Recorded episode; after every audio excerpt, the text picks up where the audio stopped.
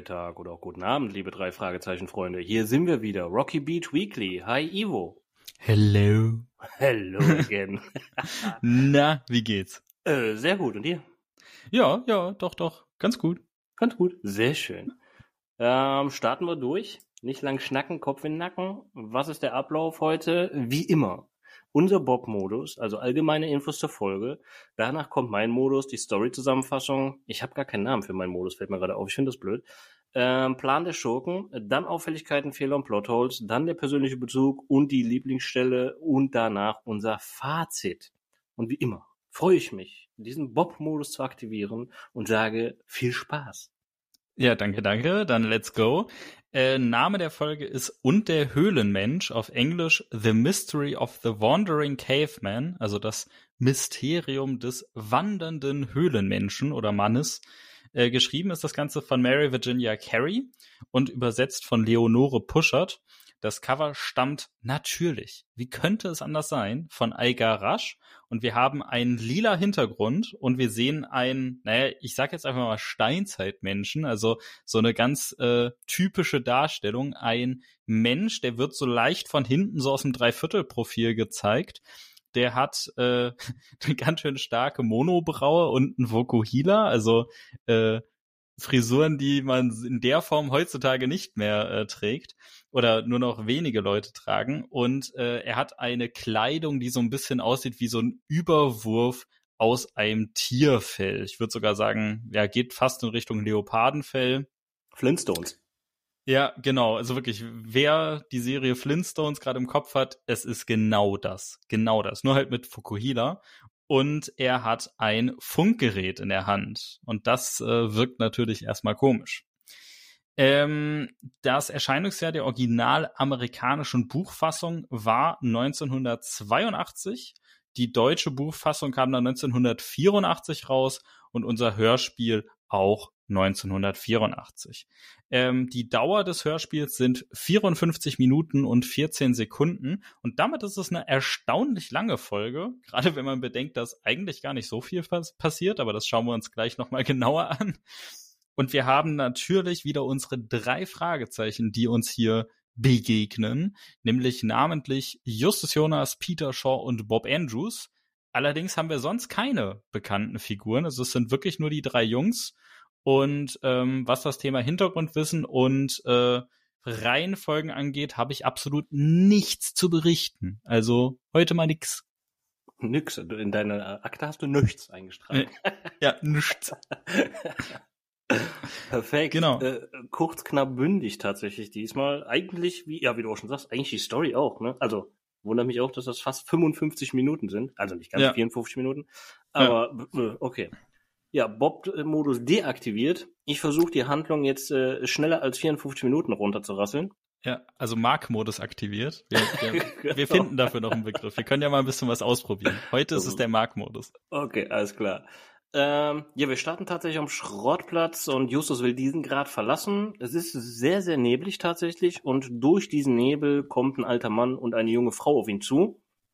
Äh, sie fragen ihm nach einem Weg und es ist offensichtlich für Justus, dass der alte Mann sich nicht wohlfühlt. Und Justus ruft auch direkt einen Arzt, beziehungsweise er sagt erst, einen Arzt rufen? Der Mann murmelt da so, äh, nee, kein Arzt. Und dann sagt er es nochmal. Ah ja, Arzt ist gut. Also läuft er halt los, äh, ruft einen Arzt und der Mann hat halt starke Kopfschmerzen, das sagt er zumindest so.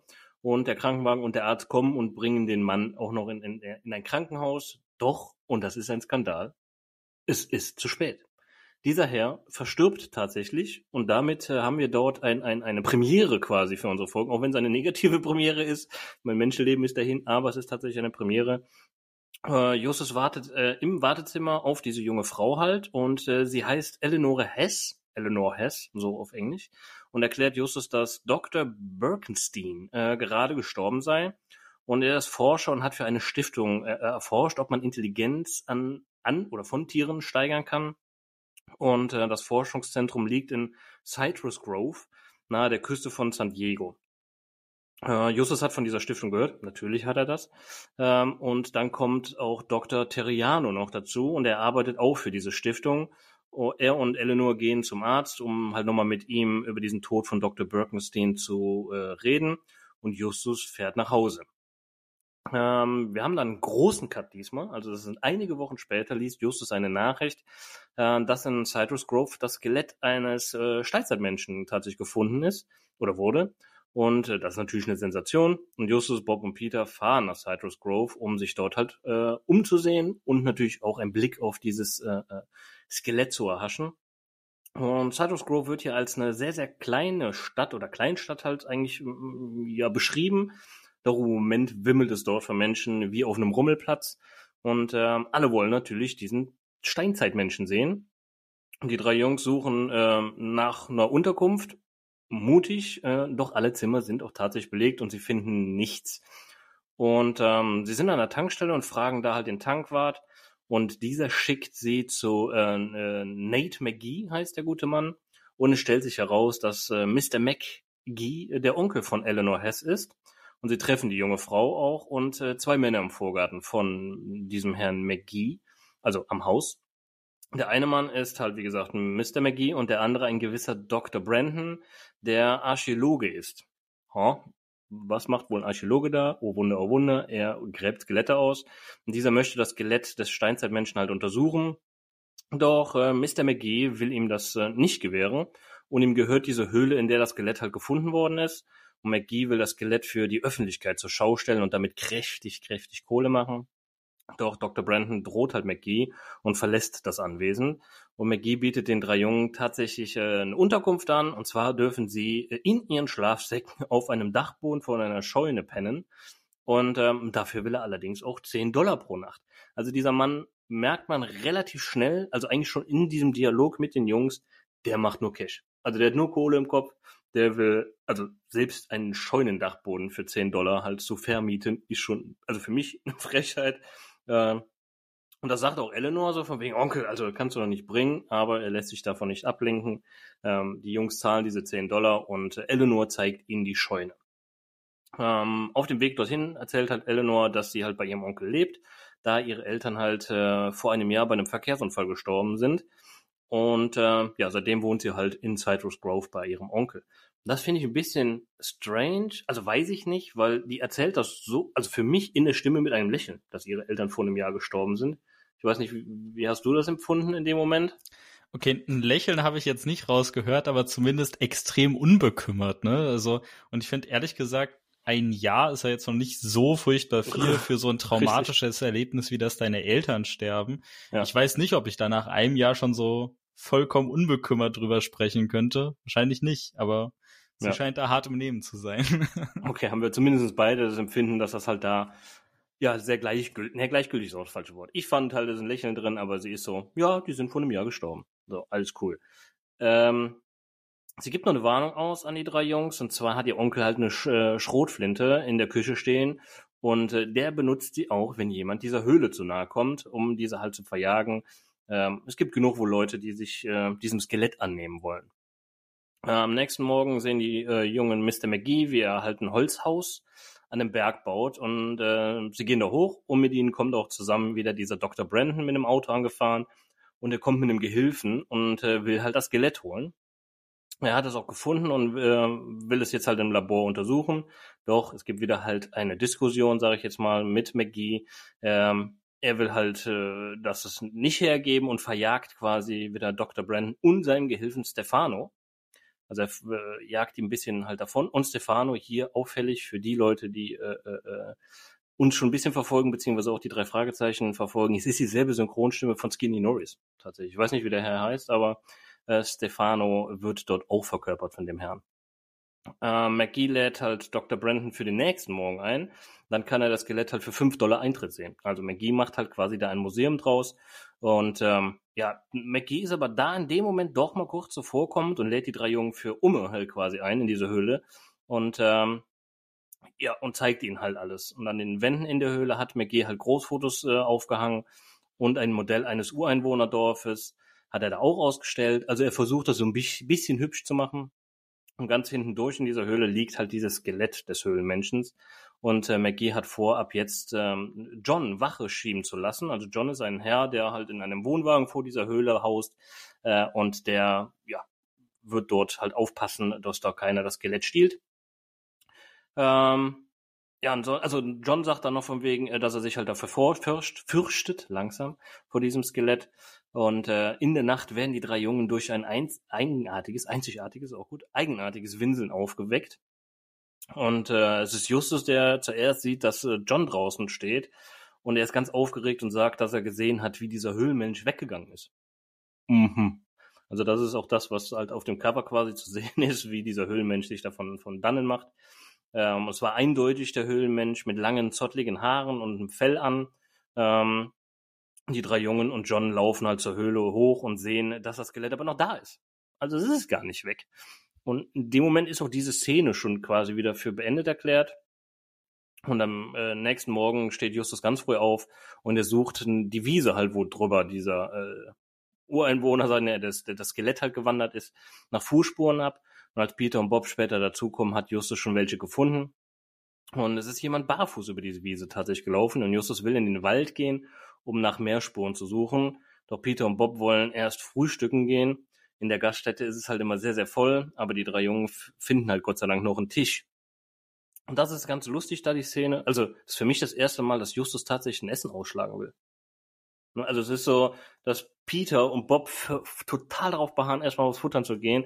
Und Justus muss aber zweimal, glaube ich, ist es äh, angesprochen werden, dass er überhaupt mitkommt. Also Justus hatte da auf jeden Fall äh, äh sehr heiße Lust auf Fußspurensuche. Ähm, ja, in dieser Gaststätte kommt halt noch später der Dr. Hoffer und Dr. Terriano vom Stiftungszentrum dazu und setzen sich zu ihnen. Dr. Hoffer leidet sehr eindeutig. Ich find's sehr, sehr nervig unter Heuschnupfen. Also der niest die ganze Folge. Also das ist, also ich fand's echt sehr penetrant. Ähm, sie erwähnen noch, dass sie normalerweise im Institut frühstücken. Doch Dr. Brandon, der dieses Skelett haben will, war heute nicht so gut aufgelegt. Ähm, es ist aber erklärbar. Immerhin hat Dr. Brandon halt den Höhlenmenschen entdeckt und jetzt sollte man ihm die Gelegenheit geben, ihn zu erforschen. Und Dr. Hoffer ist der Meinung, dass das sowieso keinen äh, interessiert. Er forscht nach Möglichkeiten, äh, die verhindern könnten, dass Menschen Schnupfen bekommen. Hm. Okay. Also der eine versucht, die Tiere intelligenter zu machen, der versucht, Schnupfen sein zu lassen. Naja, gut. Ähm, müssten wir hier, glaube ich, nicht thematisieren, was so im Forschungszentrum passiert. Wir hatten es ja gerade drei Jahre lang, von daher lassen wir das mal. Ähm, doch er kommt halt dabei auch nicht besonders weit. Und äh, mit den Forschungsmitteln könnte er halt weiterkommen. Also es ist da halt wohl, dass so normal ist. Das weiß ich gar nicht, ob du das weißt. Evo, ist das so ein Forschungsinstituten immer noch, dass man so, so Gelder dafür bekommt für die einzelnen Forschungen? Ich kenne es nur aus Big Bang tatsächlich. Ja, ey, ganz ehrlich, also da habe ich auch absolut gar keinen Einblick. Ich kann mir vorstellen, dass das auch wirklich von Institut zu Institut sehr unterschiedlich ist. Ne? Aber äh, ich glaube, dieses Bild, was in der Folge gezeichnet werden soll, also dass das Institut über oder gerade über eine Stiftung ja über eine gewisse Geldmenge verfügt und hm. das aber dann natürlich an die spannendste oder vielversprechendste Forschung vergeben wird, das äh, denke ich, äh, kann man gut akzeptieren hier für diese äh, Situation. Wie das jetzt im echten Leben, also im Real Life bei den Forschungsinstituten aussieht, sorry, okay. kann ja, ich weder verifizieren noch dementieren. Das weiß ich nicht. Naja, gut.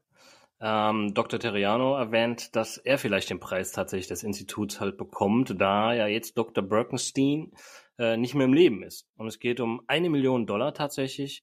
Und es ist noch äh, völlig offen, wer diesen Preis bekommt. Aber Dr. Terriano glaubt, dass Dr. Brandon die besten Aussichten darauf hat.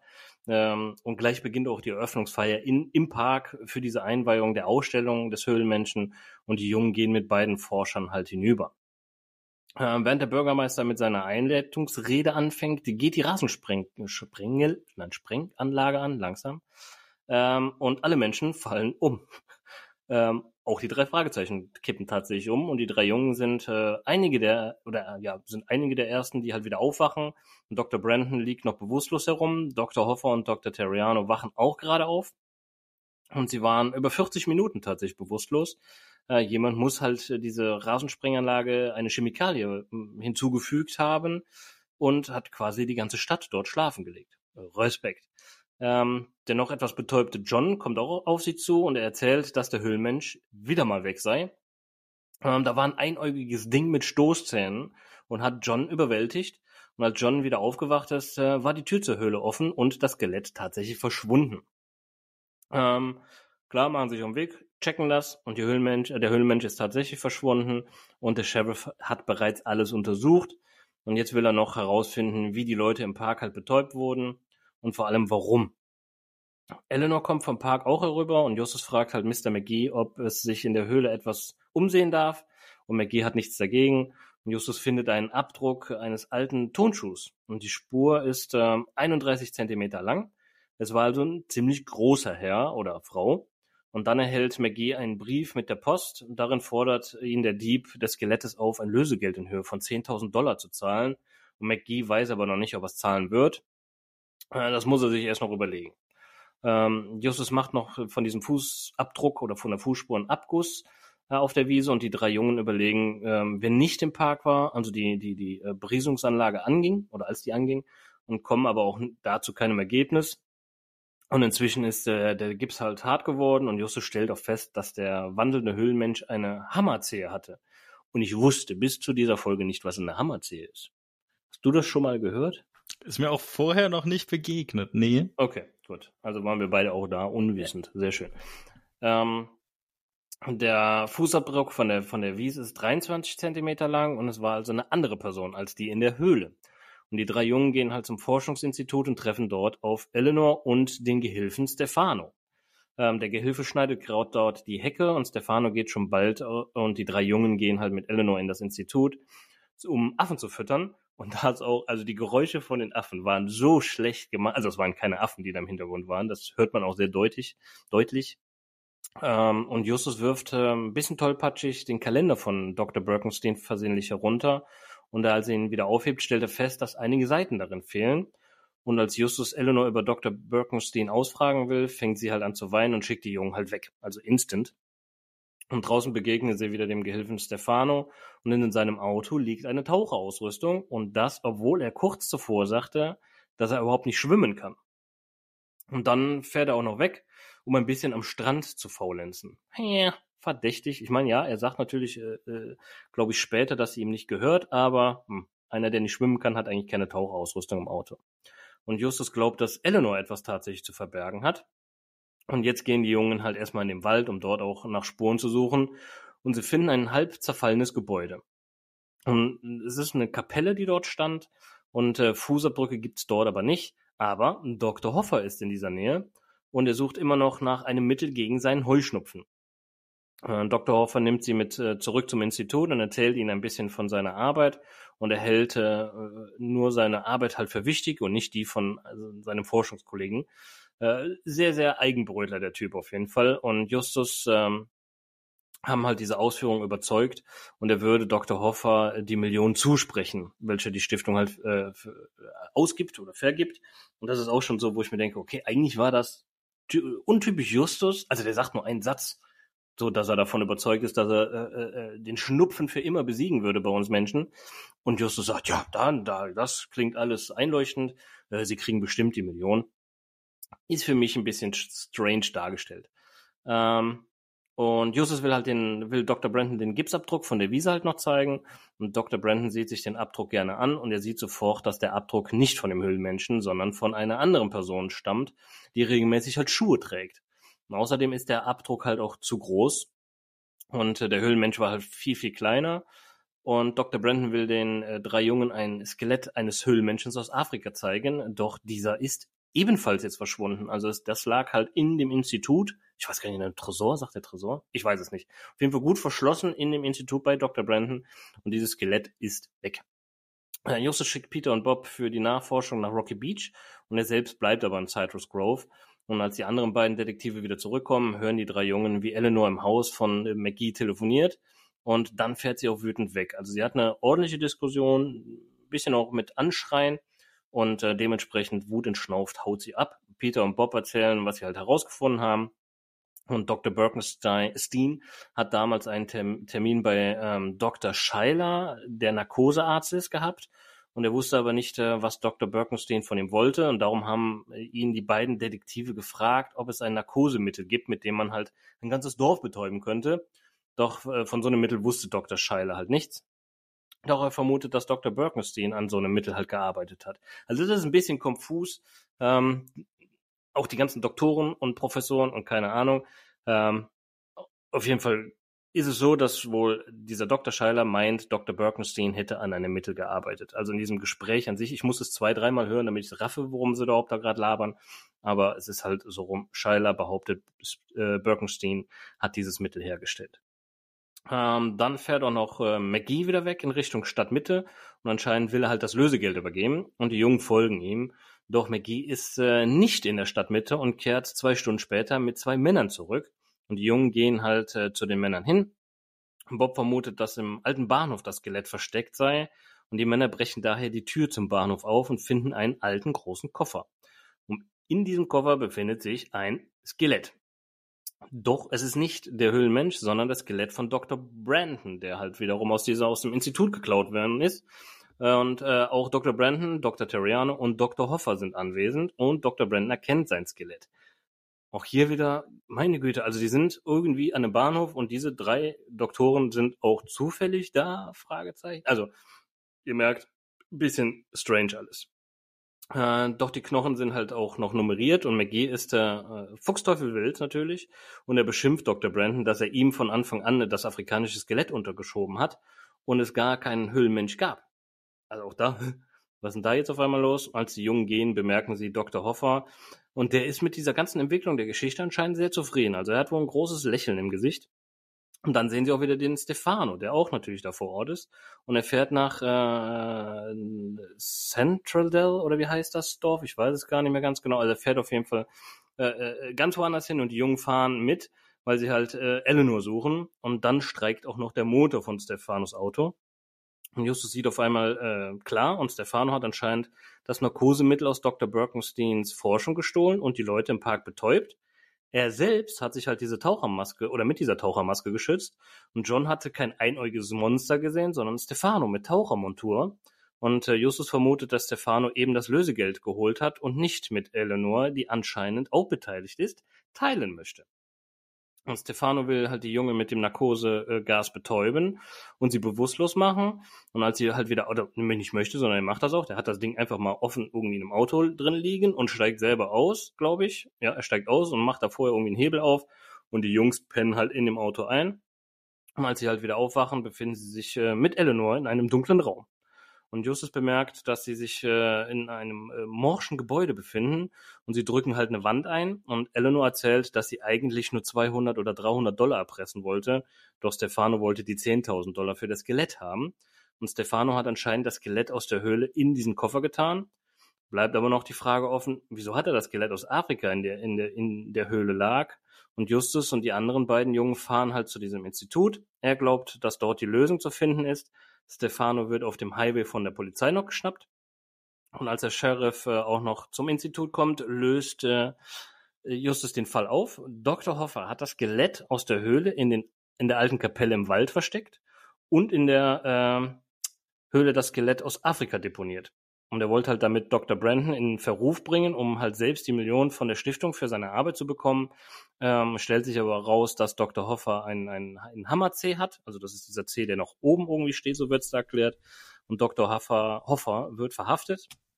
Dr. Brandon will aber weiterhin versuchen, von McGee das Skelett äh, zur Forschung erhalten oder zu, zu dieser Erforschung zu, zu erhalten. Ähm, Stefano erhält eine Gefängnisstrafe.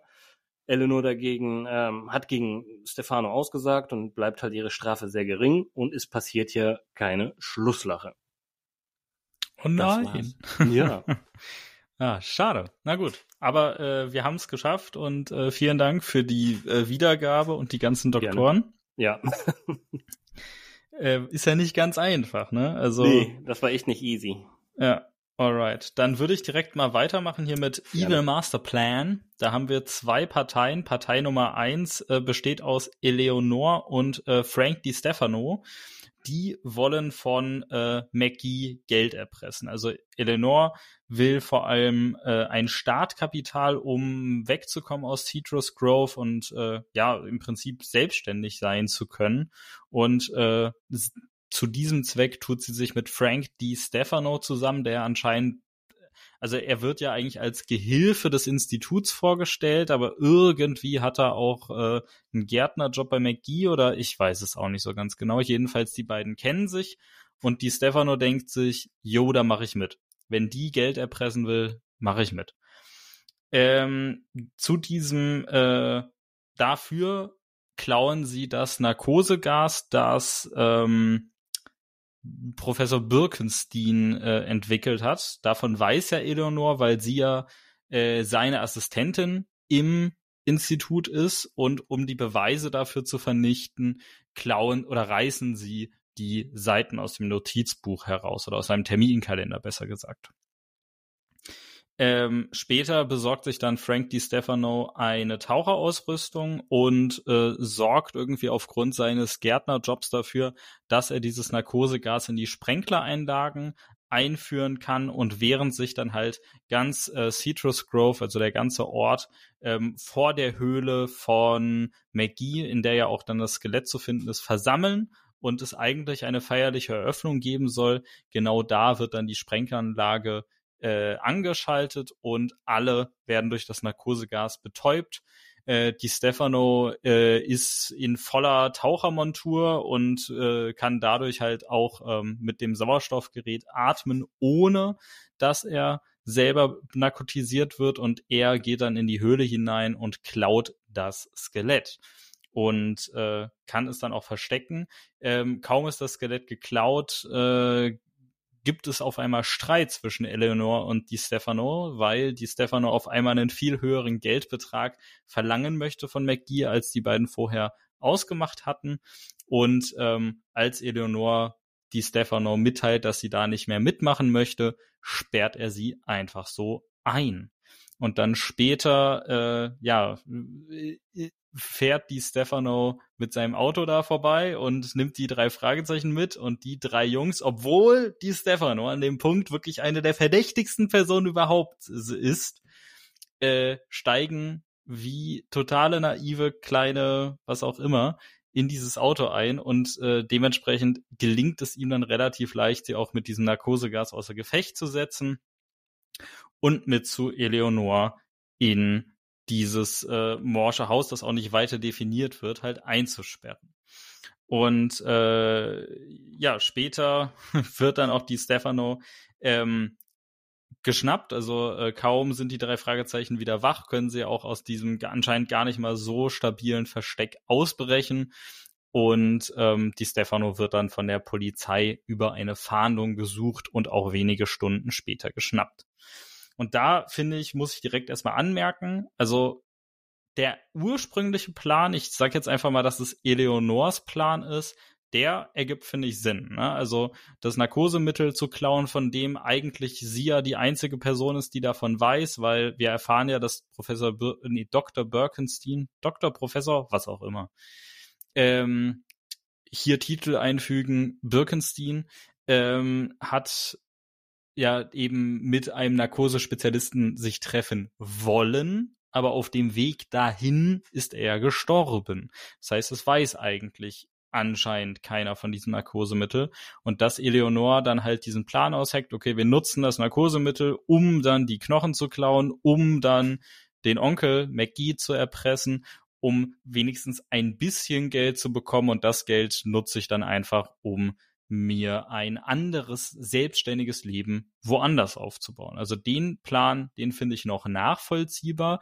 Für mich fällt allerdings dann dieser Plan wirklich wie so ein instabiles Kartenhäuschen in Form von irgendeinem schiefen Turm von Pisa bei Windstärke 12 in sich zusammen, weil die Stefano einfach gierig wird und er selber anscheinend nicht gerade der Schlauste ist, weil äh, alles, was er dann selber zu diesem Plan beiträgt, ähm, ist sehr halbherzig ausgeführt. Also allein der Fakt, dass er sich diese Taucherausrüstung besorgt und die dann noch tagelang in seinem Auto einfach so liegen lässt, obwohl ja offensichtlich äh, alle wissen und er auch selber das ja gerne weitererzählt, dass er gar nicht schwimmen kann. Also das wirkt für mich irgendwie nicht so durchdacht. Außerdem dann auch das Versteck, an dem äh, Eleonor und äh, die drei Fragezeichen später dann auch von ihm festgehalten werden. Das kann Justus anscheinend mit einer kräftigen Bewegung zum Einsturz bringen. Also stabil war das auch nicht.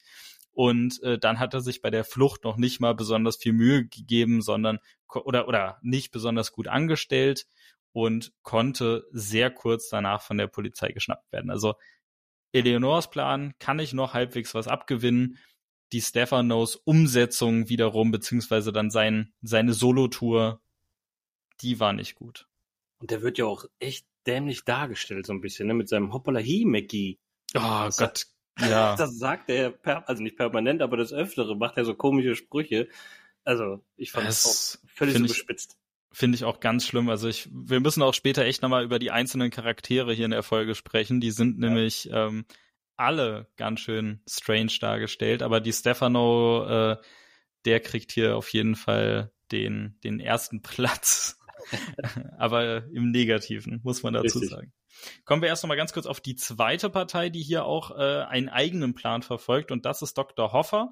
Er will seine konkurrierenden Wissenschaftler ausschalten, damit er selbst dieses Forschungsgeld von der Stiftung bekommt, damit er seine, ich nenne es jetzt einfach mal Niesforschung, seine Schnupfenforschung da fortsetzen kann. Ähm, zu diesem Zweck versucht er vor allem äh, Dr. Brandon heißt er, glaube ich, auszustechen. Das ist ja derjenige, der die Knochen des Urzeitmenschen gefunden hat. Das heißt, einfach nur allein aufgrund dieses Fundes hat er halt einfach sehr gute Karten, diesen Preis zu bekommen oder dieses Forschungsgeld zugesprochen zu bekommen. Und um ihn zu diskreditieren, ähm, verkleidet sich dann Dr. Hoffer als Steinzeitmensch klaut die Knochen aus äh, Dr. Brandons Schrank, also die bereits gefundenen beschrifteten Knochen, bricht nachts in die Höhle ein und tauscht die Knochen gegeneinander aus. Also noch bevor später dann äh, die Stefano und Eleonor die Knochen klauen, schon davor wurden sie von ihm ausgetauscht.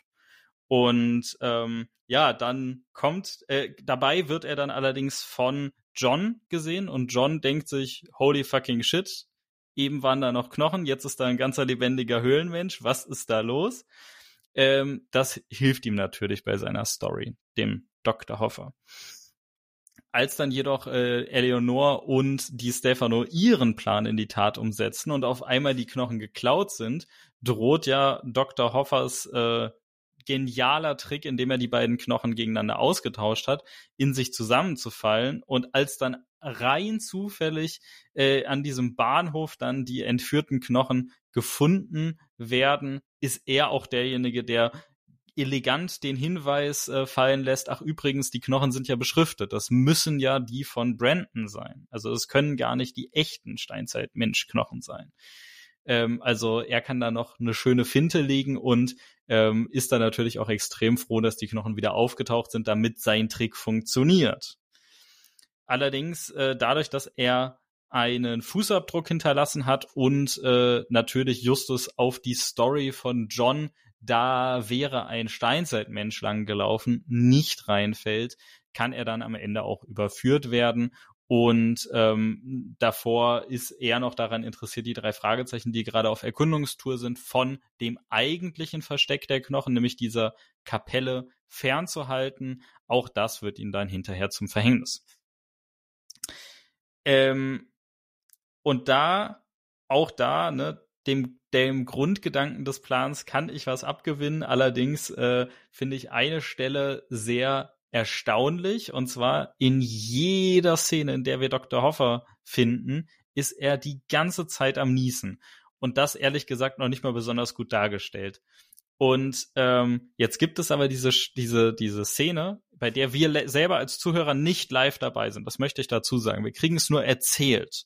John kommt total verzweifelt an und sagt, er hat gerade einen Steinzeitmenschen gesehen, der aus der Höhle rausgelaufen ist aber er hat nicht erwähnt, dass der Steinzeitmensch die ganze Zeit am Niesen war. Also offensichtlich hat es Dr. Hoffer hingekriegt, in genau der einen einzigen entscheidenden Situation, in der er nicht erkannt werden darf, da nicht zu niesen, während er sonst ständig am Fließband niest. Also das äh, ist mir dann doch ein bisschen zu großer Zufall. Marc, du hast es ja an den zwei Stellen in der Zusammenfassung auch gesagt. Das sind einige sehr große Zufälle in der Folge, die ehrlich gesagt nicht so positiv aufs Gesamtbild abfärben. Aber an der Stelle hier zu seinem Plan, also ich meine, er hätte ja wirklich in dieser Szene, in der er als Steinzeitmensch da die Knochen austauscht, nur einmal niesen müssen und dann wäre sein kompletter Plan zunichte gewesen, weil jeder kennt ihn, jeder weiß, dass er ständig niest. Also, dass ähm, er darauf sich verlässt, dass es genau in der richtigen Situation funktioniert, ohne zu niesen, das ist mir zu dünn. Das äh, kann ich so nicht durchgehen lassen. Das war's dann aber auch schon mit den äh, Evil Master Plans, in dem Fall jetzt hier in der Mehrzahl. Und dann machen wir direkt weiter mit den Auffälligkeiten, Fehlern und Plotholes. Da ist der erste Punkt, Marc, du hast es auch schon erwähnt. Wir haben den ersten Todesfall in einer Drei-Fragezeichen-Folge eine Premiere, eine, naja, traurige, düstere, morbide Premiere, aber es ist immer noch kein Mord. Ne? Also es wird zwar nicht aufgeklärt, woran er jetzt eigentlich genau gestorben ist, der Birkenstein, aber äh, es scheint ja zumindest irgendwie in Richtung natürlichen Todes zu sein, beziehungsweise ein Mord kommt gar nicht in Verdacht. Ne? Also dementsprechend die Grundregel der drei Fragezeichen, dass gewaltsam niemand zu schaden äh, oder niemand stirbt, die wurde nicht gebrochen, aber wir haben zumindest einen natürlichen Tod oder mehr oder weniger natürlichen. Dann äh, haben wir natürlich einen Punkt, über den müssen wir ganz genau reden. Und das sind die Figuren, die hier in der Folge auftauchen. Die werden alle extrem speziell dargestellt. Also die, die, die, äh, wir haben hier Dr. Hoffer, der die ganze Zeit niest. Wir haben McGee, der äh, hier dem, dem, dem Typ von, von der bedrohten Ranch schon fast Konkurrenz macht. Und den habe ich damals als unsympathischsten Charakter aller Zeiten betitelt. McGee macht dem echt harte Konkurrenz. Ja, stimmt. Dann haben wir die Stefano, der die ganze Zeit seine komischen Sprüche macht. Ne? Ich habe hier zuerst aufgeschrieben, äh, klabbel die Clip, what the fuck. Ähm, das, oh, finde ich schlimm, wirklich. Also ganz schlimm und auch äh, zum Beispiel ganz am Anfang der Tankwart, als sie an der Tankstelle sind und fragen, wo sie den Zimmer finden können. Der spricht so ganz gedrückt mhm. und alt und so. Oh, wirklich. Also finde ich einfach wirklich. Mich stört's. Auch das gleiche gilt dann auch für, für die Affen, die da dargestellt werden. Ne? Auch die, du hast es schon angesprochen, absolut nicht glaubwürdig dargestellt. Definitiv keine echten Affengeräusche. Ähm, also hier haben sich offensichtlich die Synchronsprecher alle ganz schön ausgetobt, aber vielleicht hätten ein bisschen mehr Disziplin und ein bisschen mehr, ja, ich sag mal, zurechtweisen ganz gut getan. Ähm, eine weitere Auffälligkeit ist, dass hier insgesamt in der Folge vier Synchronsprecher jeweils in Doppelrolle äh, auftauchen und äh, ich denke mal, das wird auch einer der Gründe sein, warum die alle so extrem sprechen, ne? warum die so stark diese Charaktere porträtieren und nicht einfach normal sprechen, in Anführungszeichen, also für Synchronsprecher normal.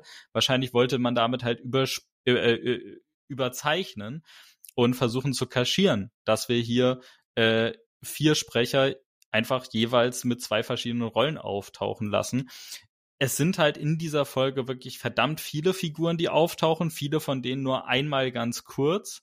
Aber äh, nichtsdestotrotz müssen die natürlich für so ein Hörspiel besetzt werden. Da muss natürlich ein Sprecher da sein. Und für jeden Einzelnen, selbst wenn die nur kleine Sätze haben, eine komplett neue Person zu casten, ist natürlich ein Riesenaufwand.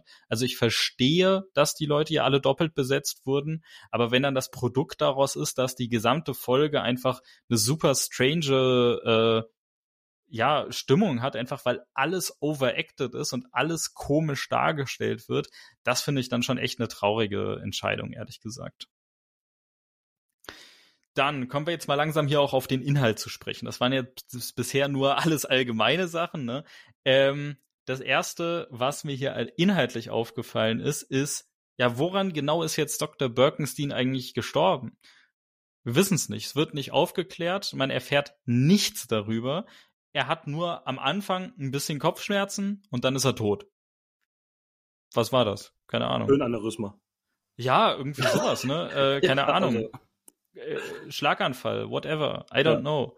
Aber ähm, ja, hätte mich einfach mal interessiert, so ob sein Tod noch aufgeklärt wird, ob es ein natürlicher Tod sein soll oder äh, keine Ahnung, ne? Aber selbst wenn es ein natürlicher Tod ist, dann habe ich damit auch schon wieder ein Problem, weil auch da, das ist mir zu viel Zufall. Dafür, dass eine Figur einmal ganz kurz am Schrottplatz vorbeikommt und genau in dem Moment irgendwie zusammenbricht und im Krankenhaus stirbt. Hm, fühle ich nicht so. Also da muss ich ehrlich sagen, finde ich dann doch andere Stories von den drei Fragezeichen ähm, besser umgesetzt, ganz ehrlich. Also, ja. Dann kommen wir zur nächsten Szene. Und zwar, es vergeht, es vergeht einiges an Zeit. Da möchte ich ganz kurz einen äh, kreativen eigenen Vorschlag äh, unterbreiten.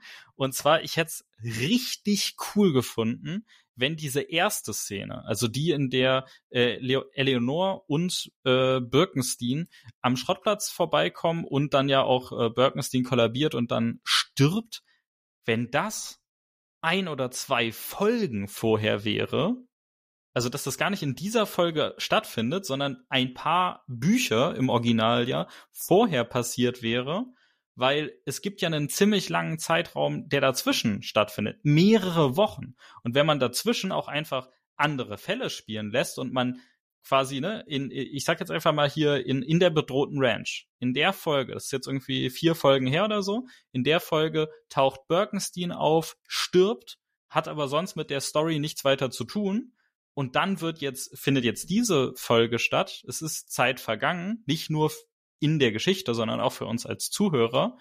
Und dann wird das nochmal kurz aufgegriffen. Hey, vor einigen Wochen hatte Justus diese Begegnung und Birkenstein ist gestorben und jetzt liest er die Zeitung. Das hätte ich als Stilmittel richtig cool gefunden und man hätte halt auch wirklich die Reihe so ein bisschen mehr miteinander verknüpfen können, anstatt dass jedes Buch in sich geschlossen stattfindet. Ich weiß, das passt nicht zum Originalkonzept von den drei Fragezeichen. Ich persönlich hätte es cool gefunden. Macht auf jeden Fall Sinn und hat Charme.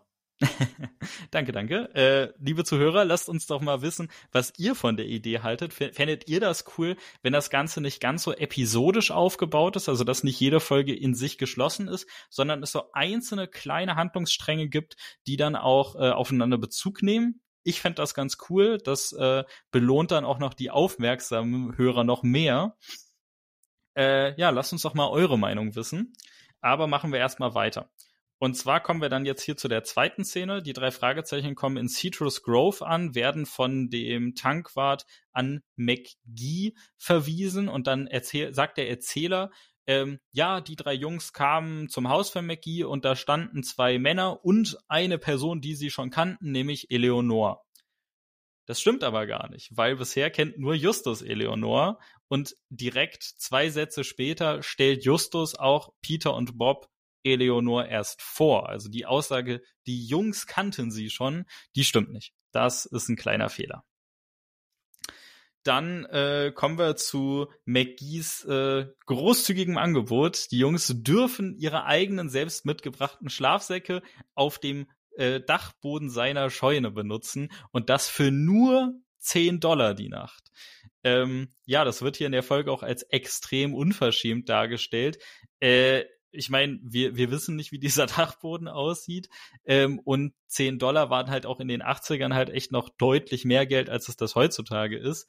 Aber äh, ich kann mir das schon vorstellen. Also wenn ich mir jetzt mal einfach nur ganz grob irgendwie vorstelle, ich hätte damals 10 Mark dafür gezahlt, um mit meinem Schlafsack auf irgendeinem so ranzigen, unaufgeräumten Dachboden von einer Scheune zu schlafen, hätte ich nicht so einen coolen Preis gefunden. Aber die Jungs sind ja auch verzweifelt, weil eine andere Möglichkeit gibt's anscheinend im ganzen Ort nicht. Aber äh, so genau ins Verhältnis setzen lässt sich dieser Preis nicht wirklich. Ne? Das, dafür müsste man dabei gewesen sein.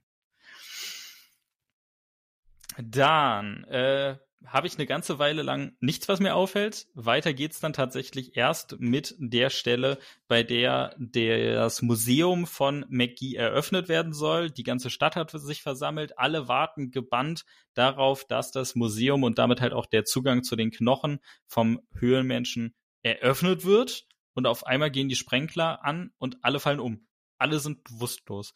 Und dann äh, wie lang wird's genau beschrieben? Irgendwie halbe Stunde, 40 Minuten 40 oder Minuten, so? das merkt Bob anhand, weil die Kirchenglocke läutet in dem Moment, ja. wo sie wach werden.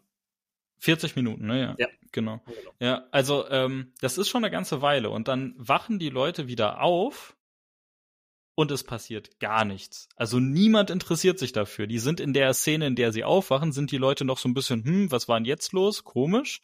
Aber danach wird das Ganze einfach außer von den drei Fragezeichen in ihren Ermittlungen gar nicht mehr thematisiert.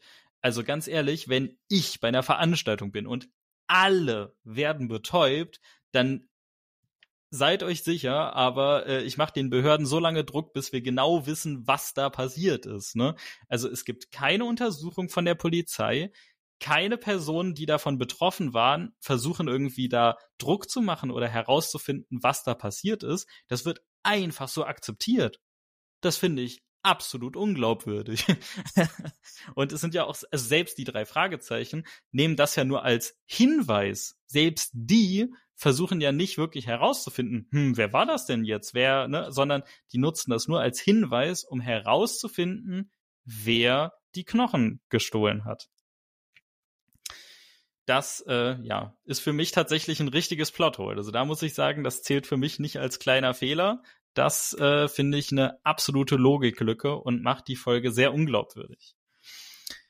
Dann äh, ist die nächste Szene, ähm, McGee bekommt den Brief vom Erpresser und da drin steht, gib mir 10.000 Dollar für dieses Skelett. Und er regt sich auf, wie unverschämt das ist und allen Leuten würde es ja nur ums Geld gehen.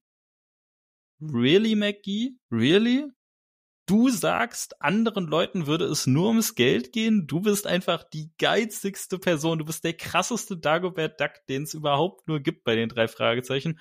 Und du beschwerst dich darüber, dass andere Leute nur Geld haben wollen? Also äh, passt natürlich ganz gut zum Charakter, aber das äh, musste ich mal kurz hier highlighten. dass, ähm, ja, äh, ausgerechnet der Geizkragen beschwert sich darüber, dass es anderen Leuten nur ums Geld geht erstmal vor der eigenen Haustür kehren, ne? Yes, dann äh, als nächstes haben wir die Szene, wo die drei Fragezeichen, äh, oh Gott, wen treffen sie denn nochmal genau? Sie sind in irgendeinem so Restaurant und sie treffen zwei Leute und sprechen mit denen. Und dann sagt Justus, ach übrigens, wo wir gerade von den verschwundenen Knochen sprechen, da drüben ist ein Bahnhof. Schaut doch mal da. Ja, die What bringen the fuck? McGee mit, ne, diese zwei Typen. Ja, McGee aber ist mit dabei und wenn äh, noch irgendwer, glaube ich, oder? Die kommen irgendwie mit dem zusammen an, aber die Namen werden nicht erwähnt. Also ah, okay, dann auch nicht schon wieder Bezug dazu, also gar nichts. Es sind einfach ja. zwei Typen bei McGee dabei. Okay, danke, danke. Ich hatte es mir jetzt nicht mehr so genau gemerkt, aber ich finde halt wirklich dieses, okay, wir sind gerade mit mehreren Personen zufällig an einem Restaurant und dann sagt Justus, ey, auf der anderen Straßenseite ist ein altes Bahnhofsgebäude, das nicht mehr genutzt wird lass doch mal da nachschauen. Und dann sind da zufällig die Knochen. What the fuck? Also erstens, wie kommt Justus da drauf? Also es gibt absolut gar keinen Hinweis, dass das irgendwie logisch geschlussfolgert wurde, sondern es ist einfach nur ein Gebäude, das er gerade auf der anderen Straßenseite sieht. Und dann sind da auch noch die Knochen. Was zur Hölle? Also das äh, ist für mich tatsächlich auch wieder ein viel zu großer Zufall. Und ich finde, das passt auch gar nicht zu Justus. Also Justus ist kein Charakter, der einfach so ins Blaue schießt und äh, äh, also ja, er hat mal Vermutungen und liegt damit auch mal falsch. Aber einfach so, ohne irgendeinen Hinweis zu sagen, da muss das Versteck sein und dann ist es das auch noch, das äh, finde ich passt nicht das passt nicht. Und Justus Charakter wird ja auch in der Folge mehrfach gebrochen. Äh, du hast schon die Essensszene angesprochen, dann, äh, dass er sich da von Professor Hoffer so krass beeindrucken lässt von ein bisschen Forschung, die bisher noch kein Ergebnis erzielt hat. Und dann hier dieses, ich schieße mal absolut ins Blaue. Das sind alles äh, Sachen, die in meinem Kopf zu dem Justus, den ich kennengelernt habe, nicht passen. Also finde ich auch tatsächlich keine, also einen sogenannten Kontinuitätsfehler. Der Charakter wird hier nicht adäquat fortgeführt. Und dann habe ich noch eine letzte ähm, Auffälligkeit und zwar, wir wissen ja, die Stefano, der hat das Narkosemittel an sich gebracht, er hat es in diese Sprenkleranlage äh, gebracht und damit die ganze Stadt betäubt. Und dann sitzen die drei Fragezeichen bei ihm im Auto Justus spricht ihn auf seinen Verdacht an und dann heißt es irgendwie, er hat mit einer Sprühdose die drei Fragezeichen dann auch mit diesem Narkosegas betäubt. Was zur, was für eine Sprühdose? Also ich meine, also wo kommt ich, die? Ja, genau, wo kommt die her? Also ich meine, äh, ich gehe mal ganz stark davon aus, dass in dem ähm, Institut, da wo Birkenstein ja dieses Narkosemittel ent entwickelt hat, da wird das ja nicht direkt so vorbereitet, dass man es einfach so benutzen kann. Ne? Also wir reden ja hier immer noch von einem wissenschaftlichen äh, Vorgang. Dementsprechend würde es mich sehr wundern, wenn Birkensteiner einfach eine Sprühdose mit seinem Narkosegas rumliegen hat. Das heißt, in meinem Kopf hat die Stefano das Narkosemittel in eine Sprühdose ähm, reingebastelt. Aber auch hier, also ich hätte absolut keine Ahnung, wie ich irgendwas in eine Sprühdose reinkriege. In meinem Kopf geht das nur industriell. Jo. Also keine Ahnung. Fällt ja auch das Gas und alles muss ja damit rein. Es sei denn, er hat natürlich jetzt so eine Wasserspritz, aber ja, da passt ja kein, also das macht ja keinen kein Sinn mit Gas. Also für mich ist nee. das total strange. Nee, also das, äh, das ergibt für mich wirklich so, wie es, also es wird nur ganz kurz beschrieben, aber so wie es beschrieben wird und auch diese Situation macht für mich keinen Sinn. Also das, das, das wirkt mir auch alles viel zu comic-mäßig, ne? Also dieses, ja. ich bin bei denen im Auto und die nerven mich, ich betäub die jetzt mal kurz, ich sprühe denen mal irgendwas ins Gesicht und zack sind so ohnmächtig. Nee, fühle ich nicht. Also sorry, aber das ist mir auch wieder viel zu sehr in den Haaren herbeigezogen. Und damit würde ich jetzt hier auch äh, direkt die Rubrik Auffälligkeiten, Fehler und Plotholes schließen und die Überleitung zu persönlicher Bezug, ähm, Favorite Part und dann auch der Bewertung machen. Und weil ich gerade so schön im Flow bin, mache ich einfach dreist weiter. Äh, ihr habt schon gemerkt, ich habe mich hier über viele Sachen aufgeregt, über einige Logiklücken, über sehr, sehr, sehr, sehr, sehr große Zufälle und auch über das Overacting in der Folge. Ähm, aber erstmal noch ein Step back. Äh, persönlicher Bezug. Ich habe keinen. Gar keinen. Und zwar ist mir nämlich bei der äh, Recherche zu der Folge aufgefallen, ich kenne die nicht. Entweder ich habe die richtig, richtig gut verdrängt, also wirklich so, dass ich gar keine Erinnerung mehr an die Folge hatte, oder es ist mir zum ersten Mal seit Jahren passiert, dass ich eine drei Fragezeichen Folge finde, die ich noch nicht kannte. Also jetzt mal abgesehen von modernen, neu herausgebrachten Folgen. Aber wirklich, also äh, das hat mich total äh, geflasht. Das äh, kenne ich so von mir nicht. Ich bin immer fest der Überzeugung, ich kenne alle drei Fragezeichen-Folgen. Aber ab und zu passiert es mir dann doch, dass es die eine gibt, die mir gar nicht bekannt vorkommt. Und das war jetzt die hier. Also bin mal gespannt, ob das im Verlauf unseres Podcasts nochmal passieren wird. Ich äh, habe eigentlich das Selbstbewusstsein zu sagen, nein. Aber wir schauen mal. Also ich kann tatsächlich hier von keinem persönlichen Bezug reden. Aber ich kann auf jeden Fall sagen, äh, dass ich in der Folge definitiv keine Lieblingsstelle habe. Das, äh, ich versuche ja immer, das äh, Ganze hier nicht zu haten, nicht so sehr in dieses Gebäsche überzugehen.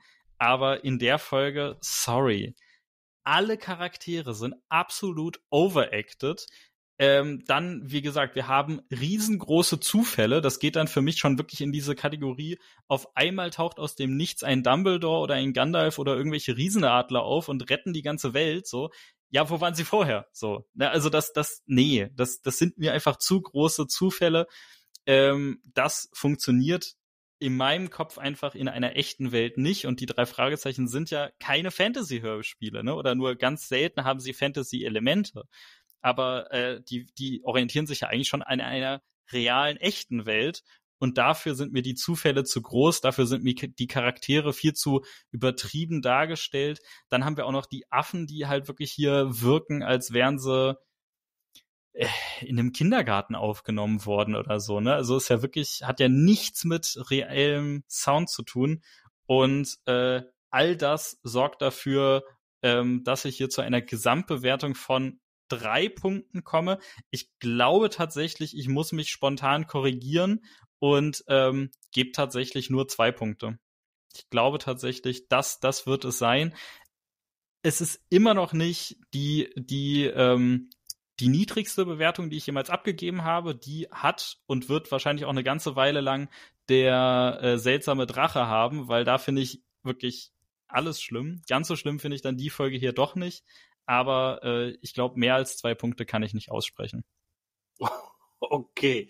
Äh, äh, ich kann mich eigentlich nur anschließen. Also bei mir ist es so krass, dass ich ich kriege aber kein Kopfkino da drin. Bei mir ist das alles so durcheinander gewesen mit diesen ganzen Doktoren und mit den zwei Skeletten. Das eine nummeriert, das andere nicht.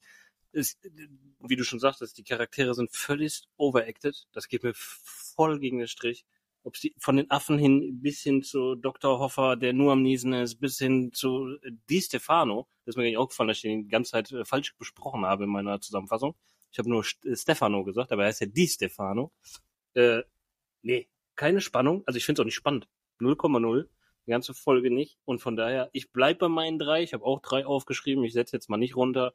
Äh, zur Folge dessen, das wäre ein bisschen komisch, wenn ich jetzt auch runtergehe. Aber na, eine drei. Es ist ja nicht so schlecht wie, wie unser Drachenstory da, aber äh, sie ist auch echt absolut nicht gut.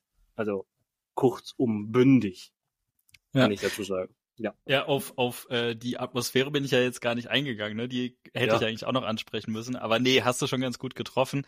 Äh, ich denke, man kann es dabei stehen lassen, so, ne, wir sind nicht begeistert. Äh, ich bin total neugierig, wie, wie sieht's bei euch aus, äh, liebe Zuhörer, ne? Äh, wie findet ihr die Folge? Lasst es uns doch nochmal wissen, falls ihr die Folge, so wie ich, bisher noch gar nicht kanntet oder einfach äh, schon eine Weile lang nicht mehr gehört habt, dann hört euch doch unbedingt mal das Originalhörspiel auf äh, Spotify an oder auf der Plattform eures Vertrauens. Ich habe auch gehört, es gibt auch, ey, es gibt auch äh, andere Streaming-Anbieter, die auch tatsächlich alle drei Fragezeichen-Folgen ah, okay. äh, verfügbar haben. Aber ich meine, ihr hört uns eher auf Spotify, von daher hört's euch auf Spotify an, ist egal. Genau, bleibt einfach direkt da. Ja, genau, direkt hier, war ein bisschen Marke pushen, ne?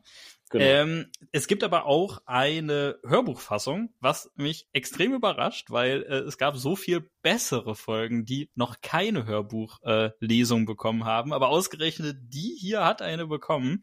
Und zwar gelesen von Eckhard Dux. Das ist ein äh, Mann, der schon vieles gemacht hat. Er ist hauptsächlich Schauspieler und Synchronsprecher und äh, viele von euch könnten ihn aus dem Tatort kennen. Äh, insofern, äh, falls sich jemand denkt, hey, okay, die Hörspielversion, die ist vielleicht ein bisschen overacted, aber mich wird die Grundstory mal interessieren, dann hört euch doch mal diese Hörbuchlesung an und lasst uns vor allem mal wissen, wie ihr die dann im Vergleich findet. Das haben wir uns jetzt an der Stelle nicht angetan. Ähm, und ansonsten, äh, wenn ihr schon dabei seid, uns Feedback zu geben, dann folgt uns doch direkt auf Instagram, lasst uns mal eure Meinung da und äh, vielleicht haben wir ja auch hier irgendwas Falsches erzählt lasst uns das auch gerne wissen.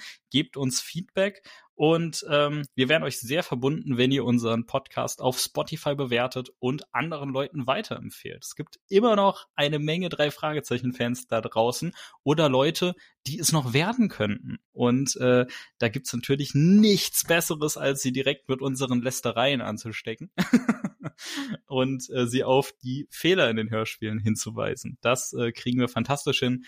Ähm, Insofern würde ich sagen, äh, Marc, hast du noch was hinzuzufügen? Äh, nee, du hast ja das letzte Wort. ah, na, na gut, dann äh, bleibe ich direkt dabei und würde sagen, ähm, das war das Schluss zum Wort für diese Woche und wir hören uns beim nächsten Mal. Ciao. Ciao.